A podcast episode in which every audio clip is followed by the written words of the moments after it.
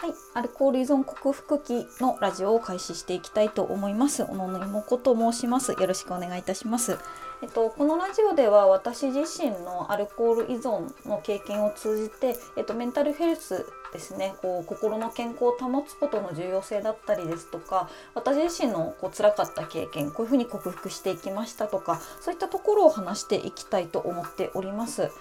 で普段は、えーと、Twitter やノートでもいろいろ発信をしておりまして日本で学ぶ語学学習っていうところとあとはメンタルヘルスについて発信をしております。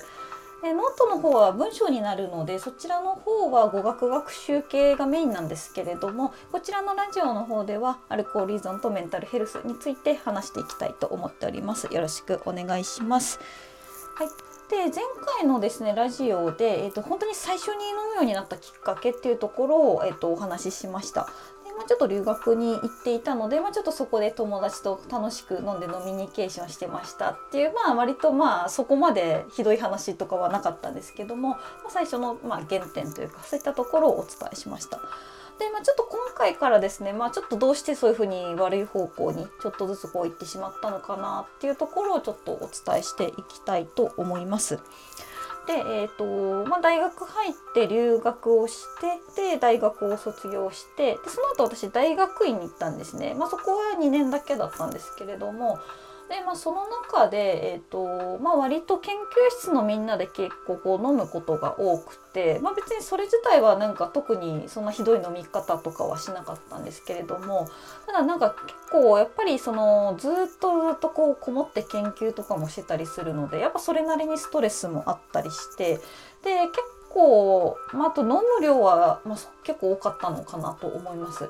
でえっとまあその時になんか結構飲んでまああの飲んで酔っ払った勢いでなんかこうなんかまあ、ちょっと本当に今思い返すと本当痛いんですけどなんかこう下ネタ話したりとかなんかこうちょっと毒舌キャラみたいな感じでなんか尖った言葉を言ってなんかこうちょっと注目を浴びようとかなんか結構お酒の勢いでこう強めなことを言える自分結構いいんじゃないかっていうかなんかそういう痛い考えをしてた時代だったんでその時代は。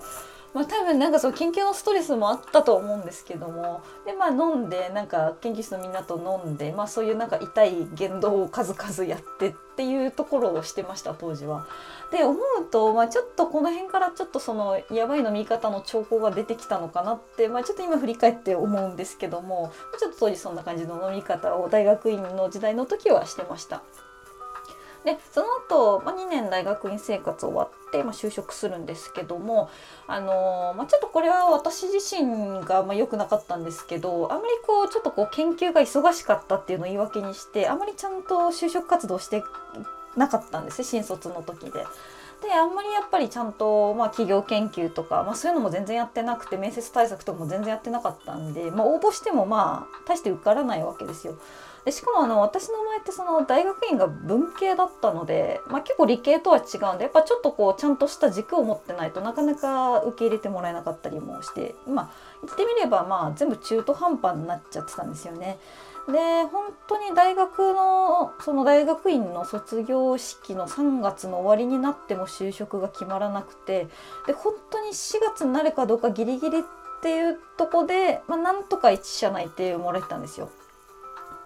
で、まあ、ちょっとここまで話してると、まあ、なんとなく察しはつくかもしれないんですけども、まあ、ちょっとそこ入ったとこがまあまあなブラックなところでして。まあ、あのもちろんなんか法に触れるようなことはしてないんですけども結構やっぱりその、まあ、待遇っていうのは結構ひどくて、うん、でまああの職種としてはなんかその会社の、まあ、企画イベントの企画だったり運営だったりっていうところで、まあ、ちょっとそういうのを企画を一緒にやってほしいっていうところとあとお客さんでちょっと外国人の人とかもいたりするのでまあちょっとある程度ご外国語できる人いるといいよねっていうところで取ってもらったんですけども。まあ、あのそこの会社がもともと新卒採用してなかったんですねでただ私が、まあ、ちょっとたまたま応募して、まあ、たまたま人が足りなくてっていうところだったんですけどもでまあなんかその新卒採用だからっていうとこで、まあ、なんか足元見られてたんですよね。でえっと当時なんですけどもあの普通の中途採用の人はあの3ヶ月時給で、まあ、使用期間があったと正社員登用だったんですよね。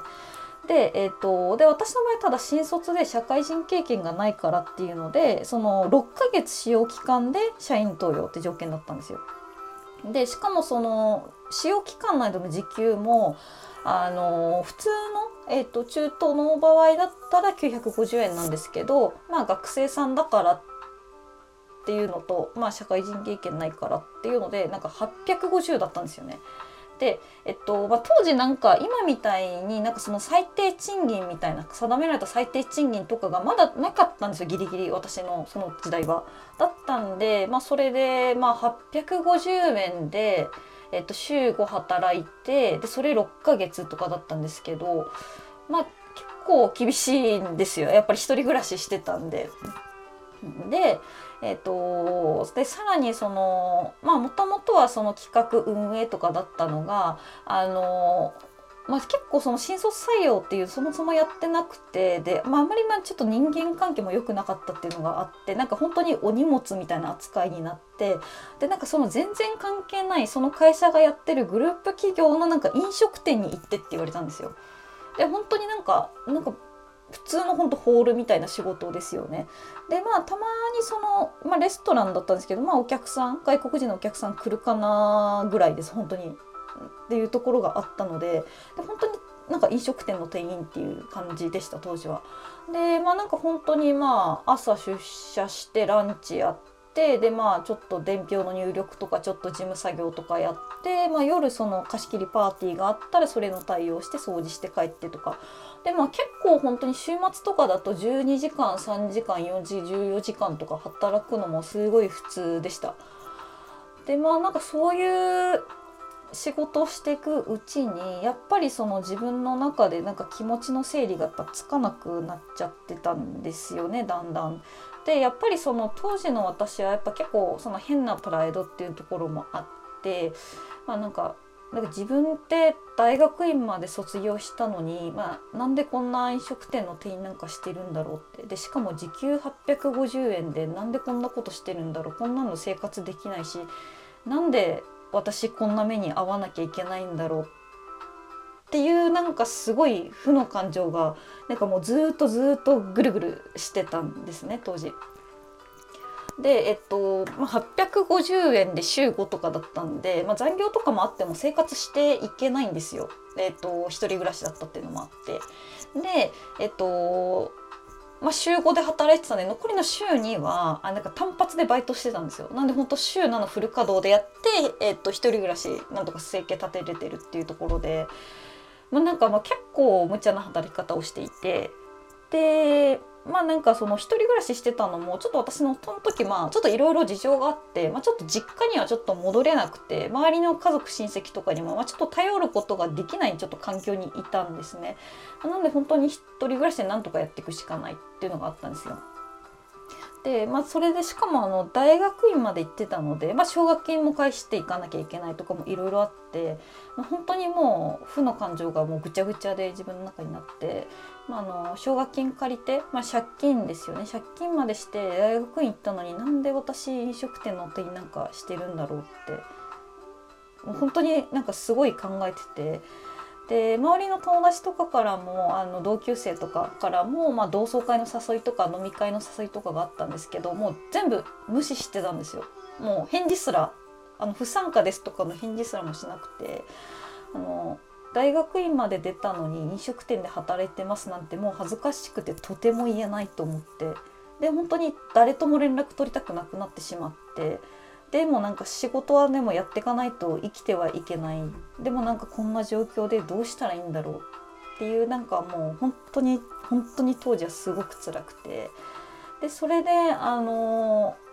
まあ家帰って、まあ、お酒を飲んで気を紛らわせたんですね。でなんでそんな感じだとでもほぼ毎日家帰って、まあ、缶チューハイとか飲んでっていうのでやっぱ当時はすごく辛かったんでお酒飲むとまだ幾分かあの気が紛れたんですよね。っていう形で、まあ、そんな感じそこがきっかけでもどんどんどんどん、まあ辛い時に飲んでお酒を飲んで、まあ、気を紛らわせて乗り切るっていうそこで初めてそういう負のお酒の習慣ができました。で、まあ、ちょっとここからどんどんエスカレートしていってしまいます私の場合は。というわけで続きはまた次回お伝えいたします。ではでは。